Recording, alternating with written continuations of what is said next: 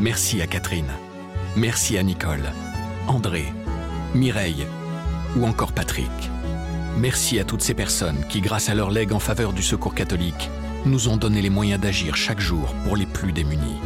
Sur la terre comme au ciel, continuez vous aussi le combat pour la fraternité en faisant à votre tour un leg au secours catholique.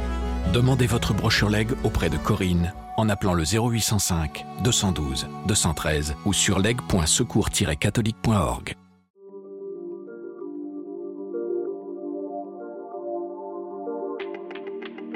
Cette expédition au pôle Nord était un chemin qui est devenu une quête spirituelle, euh, personnelle, profonde. C'est là que c'est là que je suis allé chercher des, des forces que j'ignorais de moi-même.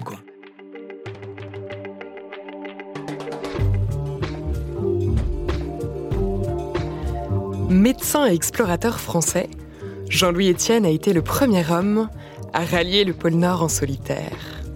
Une expédition qu'il a menée en 1986, sans GPS ni téléphone. Par moins 52 degrés, au milieu des glaciers à la dérive, Jean-Louis Etienne a plusieurs fois été tenté de tout abandonner. Pour tenir, il a fait appel à une force extérieure, qu'il a nommée le dieu des pôles. Je m'appelle Malo Tresca. Je suis journaliste à La Croix et j'ai rencontré Jean-Louis Etienne chez lui, à Paris. Dans ce podcast, des personnalités qui ont fait l'expérience du danger nous confient leurs grands questionnements spirituels. Vous écoutez la troisième saison de Place des religions.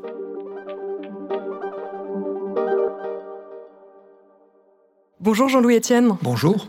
Vous passez pour être l'un des derniers grands aventuriers de notre époque, vous qui êtes à la fois euh, un homme des grands espaces, mais aussi une personnalité qui a longuement réfléchi au, au ressort intérieur de ses quêtes.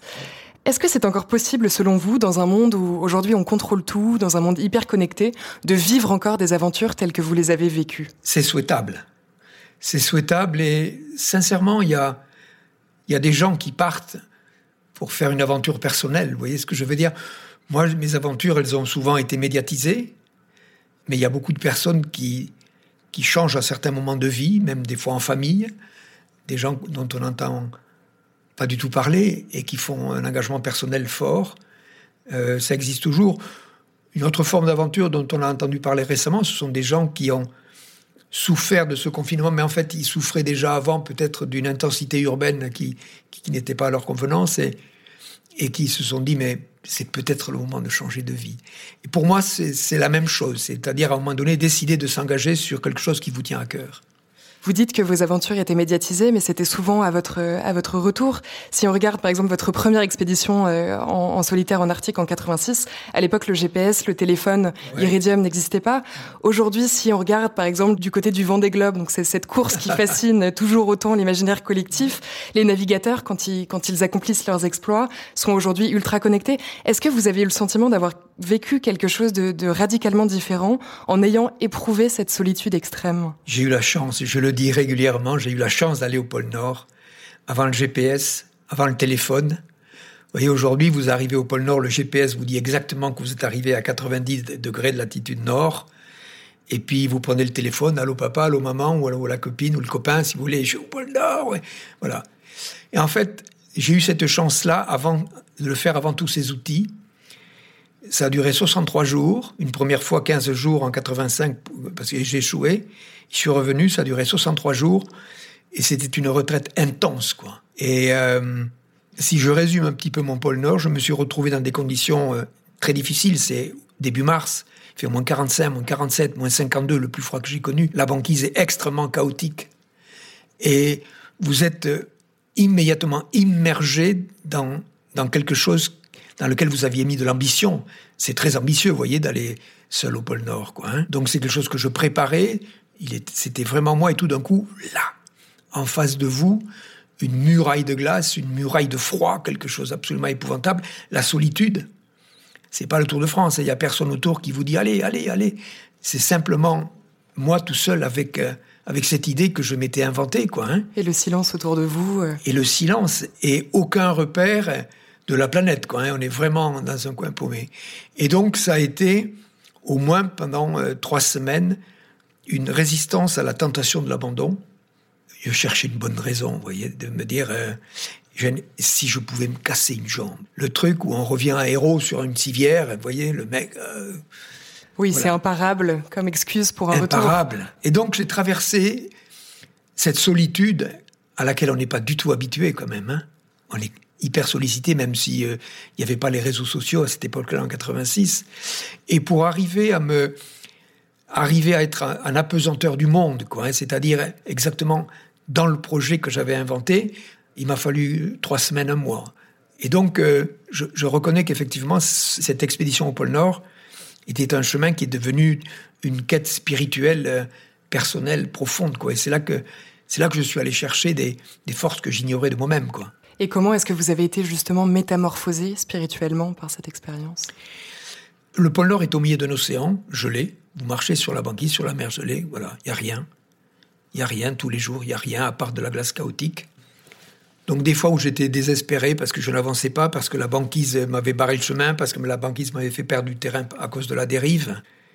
Et donc, on fait appel à une force extérieure, qui peut être un dieu, le dieu du pôle. Je me disais j'étais devenu un pèlerin, qui demandait humblement le passage. Mais laissez-moi passer. J'ai fait la même chose à un moment donné où j'ai rencontré des traces d'ours très fraîches. C'était une réalité, là. Hein. C'était pas... Euh, il était passé il n'y a pas longtemps. Et en fait, euh, je n'avais pas d'armes. Et donc, j'ai fait. J'ai parlé à cet ours. Je lui ai dit Laisse-moi passer tranquille, quoi. Je vais juste simplement au pôle Nord. Je, suis totalement inoffensif. Donc, on entre dans une communication, si vous voulez, euh, euh, avec l'esprit des choses, quoi. Hein. donc, avec l'esprit du pôle, avec l'esprit de l'ours. Et c'est comme ça que petit à petit, on, va chercher en soi des ressources.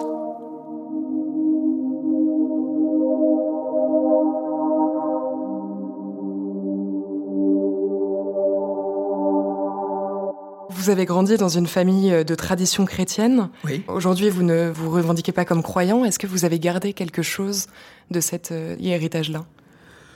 Oui, je suis né dans une famille chrétienne, dans un petit village de 800 habitants. Donc, euh, si vous n'alliez pas à la messe, ça se remarquait. Oui.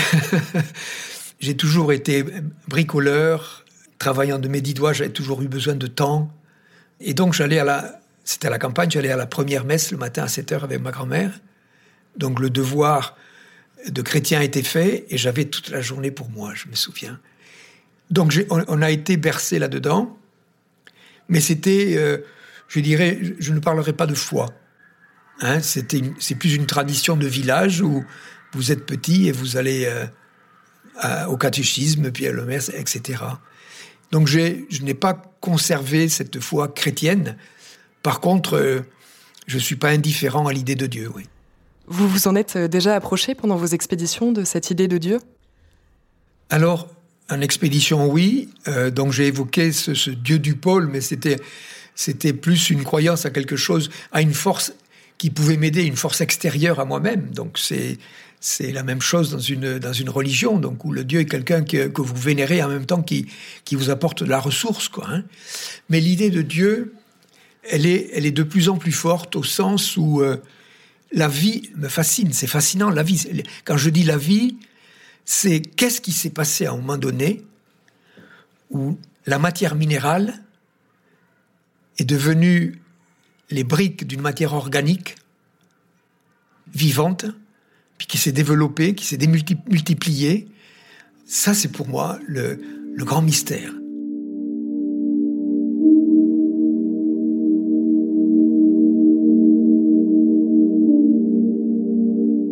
Vous avez grandi en développant d'abord euh, une certaine aversion pour le système euh, scolaire classique. Puis, après avoir passé une formation de tourneur-fraiseur, le goût des études vous rattrape et vous entamez une brillante carrière en chirurgie en vous intéressant euh, très vite à l'aspect médical de la physiologie humaine dans des conditions extrêmes. Pourquoi ce tel besoin d'aller rechercher, d'aller mettre à l'épreuve les limites de l'homme? Alors, ça doit bien soigner quelque chose, quoi. Hein. vous l'avez mentionné, mon, mes résultats scolaires, c'est c'est pas que les résultats, c'est mon intéressement. À l'école, était, pas, je, ne m'étais pas très très intéressé à ça, et je devais en fait faire une formation de menuisier. Donc j'étais j'étais engagé dans une voie de manuel, je faisais tout moi-même. Euh, Je réparais les mobilettes, je réparais le vélo. J'ai toujours adoré ça. Et parallèlement à ça, j'avais j'avais des rêves d'expédition. Donc je vivais à la campagne j'adorais quand il y a l'hiver qui arrivait, qu'il y avait de la neige. J'avais construit des luges, des choses comme ça. J'aimais ça et j'aimais marcher. Je me souviens dans le froid, il y avait dans le secteur dans le Tarn, je suis originaire du Tarn, il y a le pic de Nord, c'est pas un pic, c'est tout rond. Mais en hiver, il y a de la neige et du vent et je de temps en temps mes parents euh, m'y amenaient et donc euh, ce vent, la neige, le givre et tout ça, je m'imaginais en, en montagne, c'était ma fascination la montagne et je rêvais de faire des expéditions sans trop savoir il y avait personne dans la famille qui était, qui était dans cette branche-là. Mon père était tailleur d'habits et ma mère, euh, après, vendait dans un magasin. Et donc, j'avais cette, euh, cet échappatoire, en fait, vous voyez. C'était, la nature était mon refuge. Donc, ça rejoint votre interrogation et je n'ai pas la réponse. Pourquoi, tout d'un coup? Parce qu'en fait, il devait y avoir une ambition d'exister par moi-même, si vous voulez, de, d'avoir une vie forte. J'aimais le vent d'autant. Chez moi, c'est un vent qui s'ouvre, qui vient de l'Est, qui est très fort. Ça fait vibrer les, les, fenêtres, quoi. J'aimais cette intensité.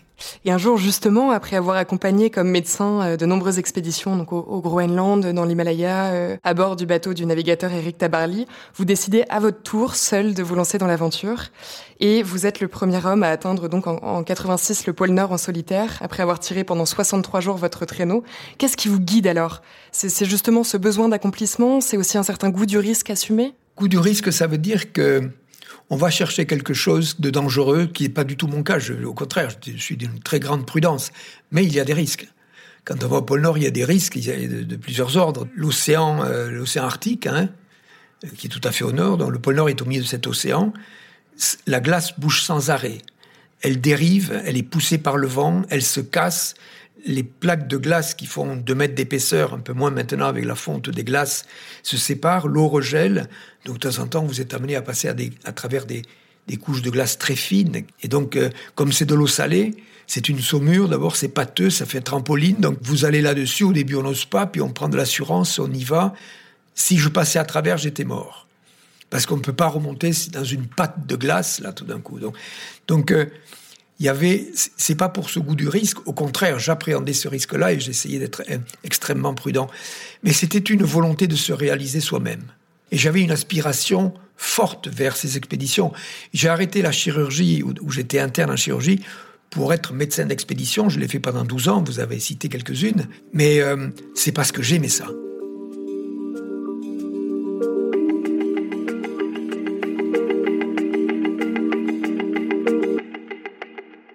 On a aussi euh, évidemment envie de vous demander, mais vous qui avez connu l'extrême solitude des univers glaciers, comment avez-vous personnellement vécu ces voyages immobiles imposés par les gouvernements qui ont été les derniers confinements? Ben, écoutez, le pôle Nord était un confinement. C'est, euh, bon, je l'avais choisi celui-là. Hein. C'était un confinement où j'étais prisonnier de de mon histoire prisonnier de cette ambition que j'avais eue en m'a donné d'aller au pôle Nord en solitaire. C'est pas le c'est pas le solitaire c'est pas d'être seul qui me pose des problèmes. J'ai là, j'ai besoin de solitude, comme j'ai besoin du groupe. Vous voyez, on, on, évoquait la course autour du monde avec Tabarly, il y a toute une équipe et j'ai gardé des copains. La traversée de l'Antarctique, on était six. J'aime le groupe. Quand j'étais plus jeune, j'étais demi de mêlée au Castre Olympique. Donc j'ai, j'aime l'équipe en même temps. Mais j'ai toujours eu besoin d'un parcours euh, solitaire. Et le confinement qui nous a été imposé, je, je l'ai bien vécu. Je n'ai ça serait insolent de me plaindre. J'étais à la campagne chez moi, dans les bois. J'ai vu arriver les premières feuilles du printemps et grandir, euh, si vous voulez, les, branches, etc. Donc ça, ça ne m'a posé euh, aucun problème, d'autant que, comme je vous disais, l'isolement ne me pose pas de problème. Ça peut devenir une richesse. À la fin des années 90, vous aviez aussi choisi de vivre euh, volontairement, donc vous étiez là encore déjà pionnier, une toute autre forme de confinement. En partant, vous retrancher dans votre Tarn natale pour euh, retrouver le sens de votre existence. Ce grand moment d'introspection, de crise existentielle, vous le racontez dans un livre qui s'appelle Le pôle intérieur, mener sa vie comme une aventure, paru en 99. En quoi cette retraite longue de plusieurs années a été euh, salvatrice pour vous? Comment vous a-t-elle permis de dépasser vos doutes et vos errements à ce moment-là? Alors, la, notoriété m'est venue euh, tout de suite après le pôle Nord, et j'ai compris que c'était un capital. Et en même temps, j'étais interrogé. J'avais le sentiment d'être devenu la marionnette, le super marionnettiste de moi-même, voyez. Et ce qui était plus pervers, pervers, c'est que j'étais en train de réfléchir ce que j'allais faire dans l'avenir en fonction de ce capital qui m'était proposé. On m'avait demandé de faire de la télévision, faire des, présentateurs de télévision. J'y ai mis le bout du nez, j'ai compris que ça m'allait pas. Et donc j'ai eu cette, cette errance où j'ai eu le sentiment que l'extérieur, l'attente qu'on avait de moi ne correspondait pas du tout à, à ce que j'avais profondément envie de, de vivre. Donc effectivement, j'ai vécu une retraite, j'ai écrit une grosse partie du, du pôle intérieur, là. Accepteriez-vous de lire ce, passage du pôle intérieur?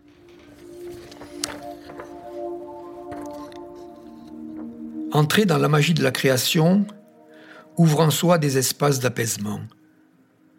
On se sent faire partie du monde, appartenir à un tout. On prend ainsi conscience de sa juste mesure. Dans ces instants de félicité, de réunification entre le corps et l'esprit, on ressent l'émergence d'une paix intérieure. Allégé du fardeau d'exister, on renoue avec l'insouciance créatrice. Soulagé du poids des soucis du monde, dont la culpabilité nous paralyse, l'homme retrouve sa force, sa justesse, sa lumière.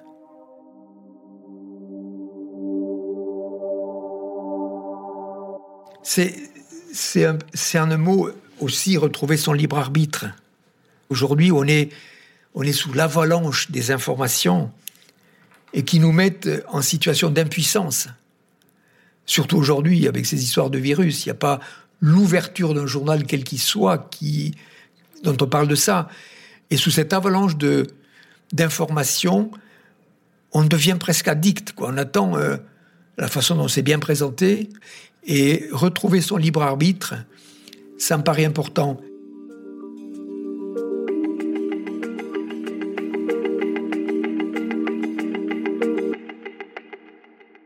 Durant votre parcours, vous avez aussi rencontré des personnalités chrétiennes fortes qui vous ont marqué, euh, à l'instar du père Michel Jaouen, avec qui vous aviez embarqué à bord du Bel Espoir lors de vos toutes premières traversées de l'Atlantique.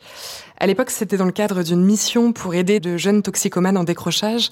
Comment est-ce que ces expériences ont-elles contribué à changer votre rapport aux autres? Alors, le père Jaouen a été pour moi un grand inspirateur. Euh, le père Jaouen a été aumônier de la prison euh, de Fresnes, où il s'occupait des des, sorties de prison. Enfin, il était aumônier de la, prison, puis ensuite il s'est occupé des sorties de prison, il avait créé un foyer, le foyer des épinettes. Et puis il avait compris qu'il fallait les amener ailleurs que dans, en ville, dans un foyer, dans des bars. Et le père Jaouen, qui était de Ouessant, d'une famille de marins, euh, a, eu un vieux bateau qui est, qui est toujours restauré, qui s'appelle le Bel Espoir. Et l'idée, c'était de naviguer, de les amener en mer. Et euh, c'était ça son idée. Mais il avait ici aussi un, un foyer, à, c'était euh, rue Saint-Denis. Et donc, euh, rue Saint-Denis, il y avait la table ouverte à midi pour qui voulait. Et donc, le père Jaouen avait deux fournisseurs, c'est assez drôle, c'était le Don Camillo et Castel, c'est deux boîtes de nuit parisiennes. Et il avait un, un fidèle, Jacques Marin, qui tous les soirs, très tard, euh, euh, quand les gens avaient quitté le resto, il ramassait, enfin il ramassait, il prenait les restes qui étaient dans les gamelles, mais qui étaient comestibles, et on les amenait chez le père Jobin, et donc il avait toujours quelque chose à manger. Et donc, il y avait des déjeuners où il y avait, euh, j'ai assisté, vous avez le maire du deuxième arrondissement, il y avait deux prostituées de la rue Saint-Denis, un délinquant, une famille normale, deux sorties de prison, l'arche de Noé. Et si quelqu'un arrivait à 2 heures de l'après-midi il disait, allez, poussez-vous un peu, laissez-le, il faut d'abord le faire manger, puis après on verra. C'était son truc. Donner quelque chose à l'estomac, de sain, de bon. Et Joanne m'a appris quelque chose, c'est que derrière la carrosserie cabossée, là, des gars qui sont là, il y a une âme en souffrance. Voilà. Et donc c'est ça qu'il faut aller regarder. Aller, aller chercher cette petite part de flamme qui reste. Voilà. Donc ça, Jaouen me l'a, appris. Bon, c'était un, jésuite, Jaouen, il avait, il avait, mais c'est un jésuite euh, du monde, un jésuite des autres. Il avait, euh, il avait une proximité, puis c'était un, anarchiste entre guillemets, mais de bonne famille, vous voyez ce que je veux dire. Mais cette approche de l'âme qui m'a, qui m'a, il, il me l'a pas apprise. C'est en le regardant faire que j'ai compris.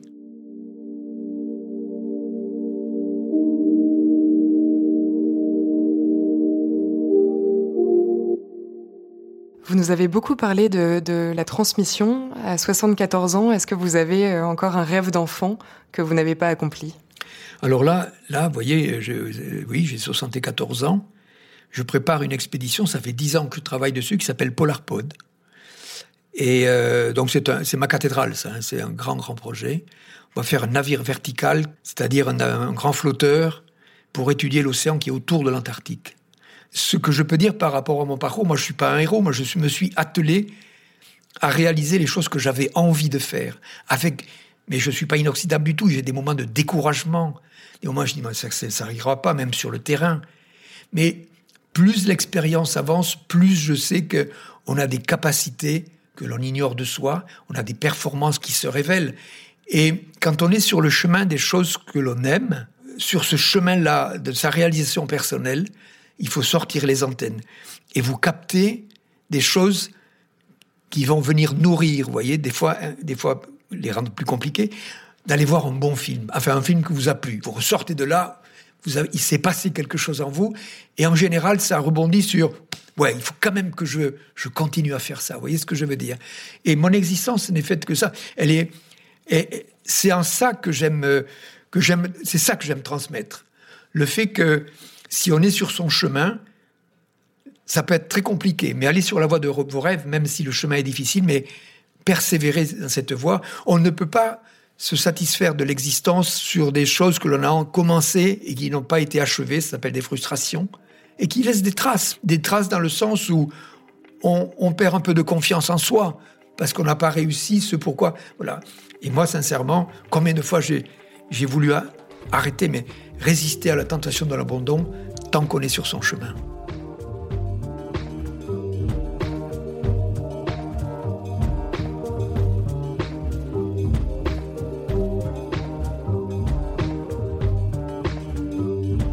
Vous venez d'écouter un épisode de la troisième saison de Place des religions. S'il vous a intéressé, n'hésitez pas à le partager et à vous abonner à notre podcast. Place des religions est à écouter sur toutes les plateformes, sur le site et l'appli La Croix.